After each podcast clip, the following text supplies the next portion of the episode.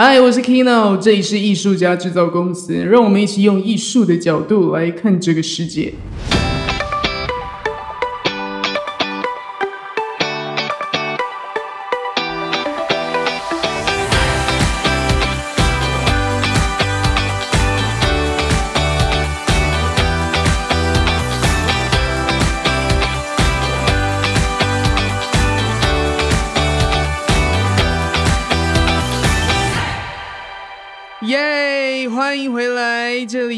三季第一集。我们正式的从正念艺术家制造公司更名简化，变成艺术家制造公司。有没有一种繁体字变简体字的感觉啊？这么做除了让大家可能会比较好记忆以外，在呃网络上搜寻起来也可以省下很多时间哦，大概就是零点五秒的时间，因为少了正念两个字这样。好了，前情提要一下，如果你还没听说第二季迅速结束的原因，我就在这里迅速来再解释一次哦。这个，嗯，我的马吉马兼专业配音员，也就是我们的二号主持人大定老师丁，有一天呢，被他的公司告知说，诶，公司现在啊，很需要你这个专心的和公司一起发展我们的业务，所以可能就没有办法，呃，让他有。更多时间去继续在这里跟大家字正腔圆的聊正念练习了。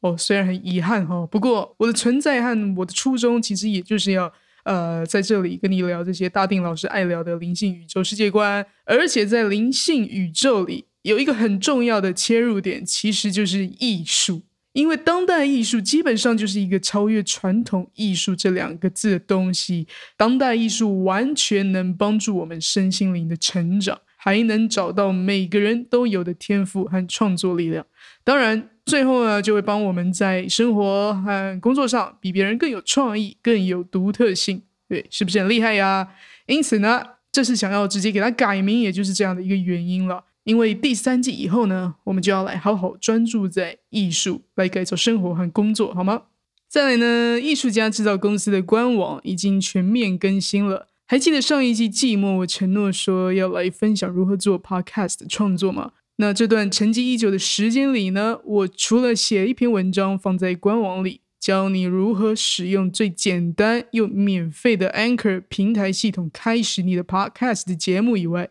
我也开放了免费的 podcast 创作咨询。让你不管是从零开始想学习 Podcast，还是想要把已经有的节目升级到专业的广播品质，各种技术啊或是内容方面的问题，通通都可以来问我。我希望我能够用我过去从事录音多年来的经验帮助到你。趁现在呢，邀请你一起来加入台湾这个新兴的自媒体市场，也就是个人广播平台。预约的方式可以上我们的官网。www 点 artists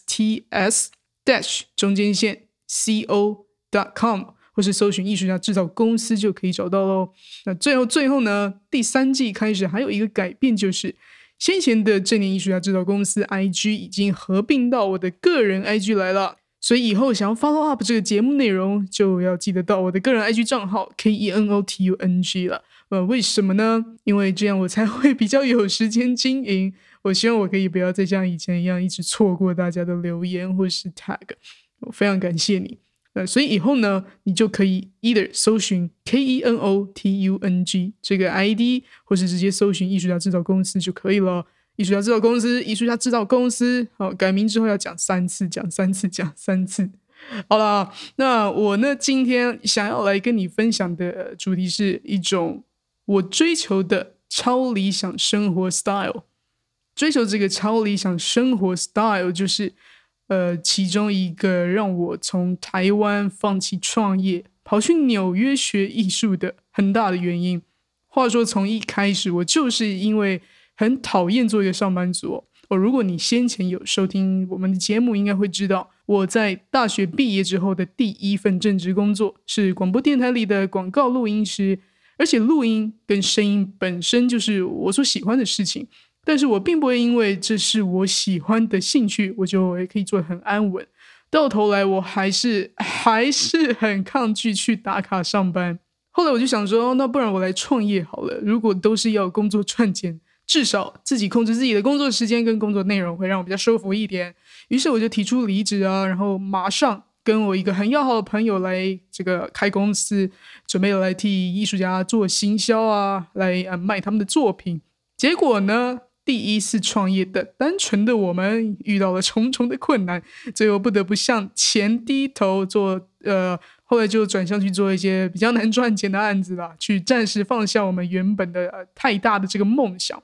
那于是呢，我就是在这个节骨眼，仗着自己年轻气盛，就毅然决然的要放下一切，听从自己内心的声音，被纽约给召唤过去。我觉得我当时内心是真的在怒吼，说我真的真的真的一定一定一定要做一个自己喜欢的事，然后又能赚钱的工作。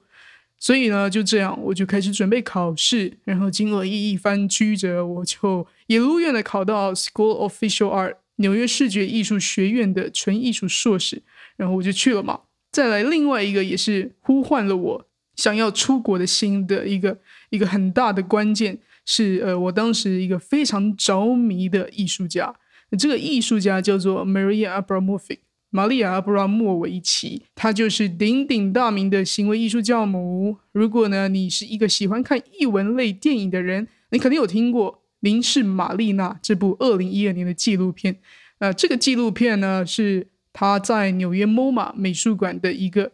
创单日最高人流量的作品。创单日最高人流量就是一天里面最多人来看展览的一个记录。那这个呃作品内容就是跟观众对视。凝视嘛，丽娜凝凝视这个艺术家。那这里面呢，就讲到他很多在这个艺术创作里面领悟到的真理，还有他的工作内容。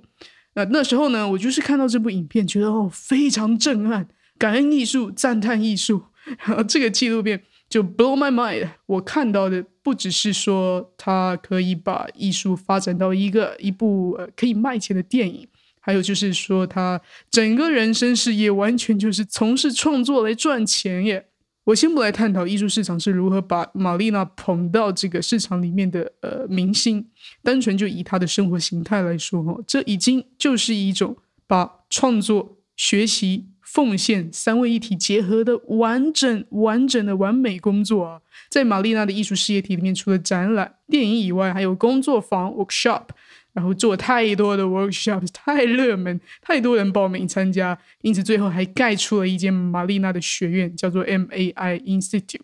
那变成一个超大的艺术组织。这样，基本上呢，他的生活除了创作，就是去旅行，而且还边旅行边创作。你就看他带着一个摄影团队出去跟拍自己，把这个旅行记录下来，然后又出了另外一部电影了，又是另外一个收入。哇，你看，这根本就是理想中的理想啊！所以呢，从 Maria 的这个案例上，我当时就领悟到一件事情，就是我的人生绝对不要先赚钱再做自己喜欢的事，我要先做自己喜欢的事，用这个我喜欢的事情去找到我可以生存的方法，或者说执行费用，包括我的生活费用。那有这样的生活方式，直接跳到我想要的人生目的。那这个目的是什么呢？对艺术家来说，那个目的就是创作，对吧？比如说，我今天想去美国，我今天想去澳洲，或是我今天想去非洲创作，我就把我要创作的这个企划案写出来，向支持这个创作理念的机构或是协会去申请经费，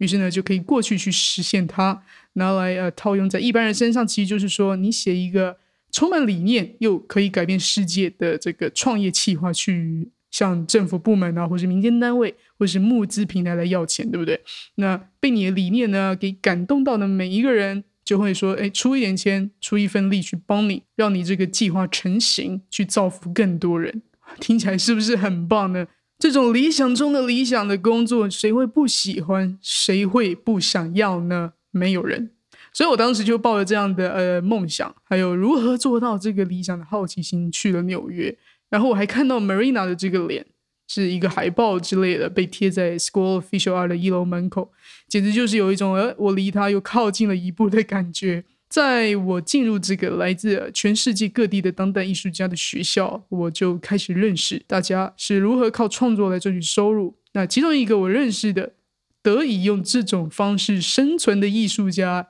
也是我其中的一个老师，叫做 Miguel Luciano。Miguel 这个人来自波多黎各，波多黎各，如果你有听说的话，他们早期是美国的殖民地，那后来呢被解放，协助独立建国，就变成有点像是美国的小老弟、小跟班这样的国家。那也因此，他们拥有很多几乎等同于美国人的身份优惠，那就造成很多波多黎各人去美国求学或是去去工作啊。Miguel 就是其中一个吧。好，那我当时呢就是上了 Miguel 的一堂课，叫做 Social Practice Art。Social practice art 还是 social practice？那中文呢，可能可以翻译成社会服务艺术吧。那 social practice artists 呢，他们有一个很重要的创作基础和目的，就是为一个 community 一个群落来带来效益。透过指出他们所关心的议题，来设计艺术创作、艺术作品的内容，或是将他们的艺术直接变成一个对固定群体或团体带来好处的事情。基本上，social practice art 就是以企划书出发来寻找合作、寻找资金，进而完成你的创作，得到你收入的一种方式。举例来说，Miguel 有一年呢，和一个专注在讨论全球暖化变迁的艺术家二人组的 Yes Man 团队组织，就叫做 The Yes Man，他们合作，呃，用一个呃社会艺术行动来让人们知道。有一家石油公司贝壳牌，这家贝壳牌石油公司打算在北极钻探开采的事将会造成气候暖化的危机。啊，他们就是想要利用这样的一个艺术计划去唤醒更多人的注意，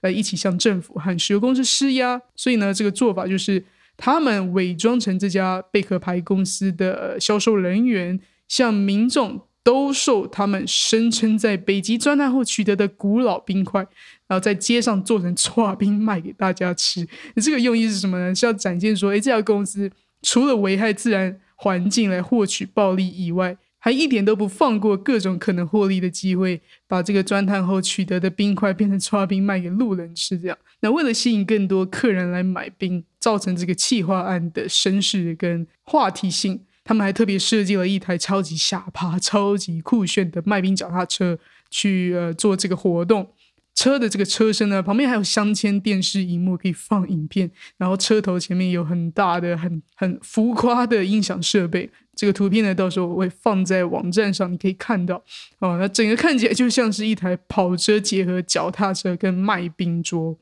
所以呢，Miguel 呢和这些假扮贝壳牌石油公司的人就这样四处用这台卖冰脚踏车出去赚钱，真的赚钱。一边卖一边偷偷的拍一下买冰的人对于这件事情感到不可思议的表情，或者他们甚至呃开始在谈论说：“而我在吃的这个冰不就是等于在支持全球暖化吗？”呃，或是有人会马上吐出来说：“哎，等一下，这真能吃吗？”等等等，都会被这个。纪录片给拍进去，最后呢，这个专案呢也意思就是把这个纪录片给完成出来。你也可以在网络上看到，我会把它放在粉丝专业上，如果你有兴趣的话，可以去看一下。好，那话说回来，回到主题，我其实要讲的就是这个，就是一个用艺术伸张理念，最后成功用企划案来得到经费的成功案例。其实像米友这样把理念变成艺术，再把艺术变成企划案来获取金源的艺术家还不少诶。他们就是一种变相靠执行任务来获利的人，从他们这些本身就很感同身受的议题里面获得收入，或者应该说获得可以继续奉献他们理念的金钱。那这就是一种可以跳过赚钱的步骤，直接去实现自己想做的事的思维。这就是我非常向往的一种理想工作模式。针对 social practice art 这种很特别的社区艺术企划案例，未来我会慢慢一个一个呃来这里跟你做更多的介绍，告诉你还有哪些艺术家的聪明企划，居然可以翻转一整个社区的审美观，甚至有些还会影响那个社区的小孩对于美的欣赏，或是甚至激发他们对于爱的表达能力，真的真的很特别。那再来呢，我还要来讲一个我看到同样很成功的理想生活 style。也就是企业式的艺术家经营，透过经营自己的艺术品牌，让自己过上纯粹创作就能赚钱的理想生活。这个案例同样的也是我一个老师，他也是一个装置艺术家，叫做 Sharon Louden 啊，同时也是一个作者。他出版过两本还是三本书，我忘了。其中有一本就是在写创作者如何靠创作来维持生计。那我觉得他很厉害的地方，就是他很懂得如何行销包装自己。他很懂得把自己的名字变成一个很有辨识度的品牌，就是那些成功的时尚设计师啊、三宅一生啊、三本耀司啊，他们不就是把自己的名字变成品牌嘛？对不对？呃，把自己跟自己的作品风格粘在一起，当你想到它，就会直接有一个 image 跑出来，也就是那些在企业商场里面所说的品牌形象。因为他们的特殊形象跟成功经营自己的网站啊，不断去曝光自己的这个过程啊，因此他们就会吸引各种来自比如说美术馆啊、艺廊啊，或是企业大楼等等的创作邀请。这些邀请呢，会直接给你一笔费用，然后请他们在这个地方去创作他们的作品。这就是在艺术圈里面说的 commission，中文翻译就是有点像任务委托这样子。那委托什么呢？就是我给你一笔钱，请你去创作你的作品给我，或是给我的这个场地，或是这个大厅 lobby 等等。而且通常这笔费用蛮可观的，因为创作本身就是很 unique，很呃无法简单量化、很估计的嘛。当然说我们我们说的是艺术品嘛，所以艺术家呢不只是把可能的花费算进去，还有可能会用错的材料都要算进去啊，等等等。因为在艺术家的 commission 里面。业主不是只是买到艺术家的时间跟创意，他还买到艺术家他经营了多年才塑造出来的那个形象，那个 image 就是那个气质和意境，是不是很酷呢？同样的这些很成功的艺术家，我们比较耳熟能详的，当然就是草间弥生、村上隆啊、凯斯哈林等等等，对吧？你会发现他们都有一个共同的特色，就是。超级有自己的品牌辨识度，好像一听到这些名字，仿佛就看到他们的作品，那些形状跟感觉马上就会出现在我们的脑海里，对吧？所以说，难怪 LV、GUCCI 那些时尚品牌会疯狂的跟这些艺术家合作，就是因为希望他们的产品出来不是只是时尚跟实用性，它结合艺术，还会有一种形象的这个提升、意境的这个层次的 upgrade。这个就是除了社会艺术家以外，另一种艺术家成功的模式。讲到这里，你应该也发现到一件事情了吧？想要过上这种超理想的生活 style，有一个很重要的条件，这个条件就是我们必须知道我们是谁。知道我们自己是谁，就意味着我们自己可以创作什么，自己创作的背后动机是什么。那那个背后动机呢，其实就是成功企业里一直在说的理念，理念，理念。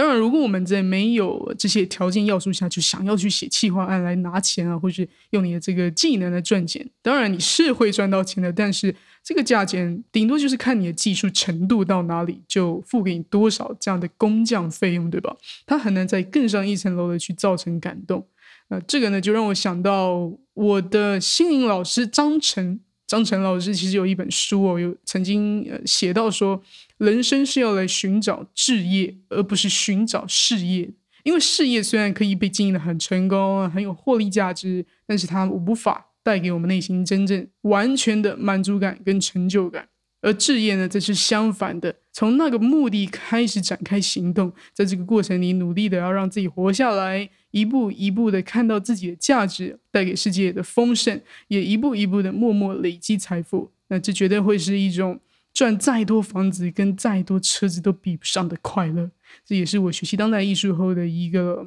领悟。那么最后呢，再回到这一集的主题内容，发展个人品牌就是一种超理想的艺术家 lifestyle。不知道你有没有开始脑洞大开，跟我一样发现其中的这个相同之处呢？因为现在疫情关系嘛，全世界都兴起这个宅经济，还有在家经营自媒体平台的人也越来越多了，对吧？我自己也在去年年底的时候才发现，原来经营自媒体就跟经营艺术家的形象是一模模一样样的事情。如果一个自媒体人可以找到自己真正的理念，分享你的理念，或是做出一个能够传递理念的服务或产品，